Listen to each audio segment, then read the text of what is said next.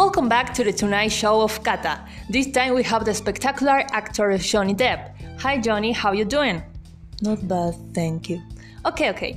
You know, in this program we talk about phobia, so can you tell us what is your phobia?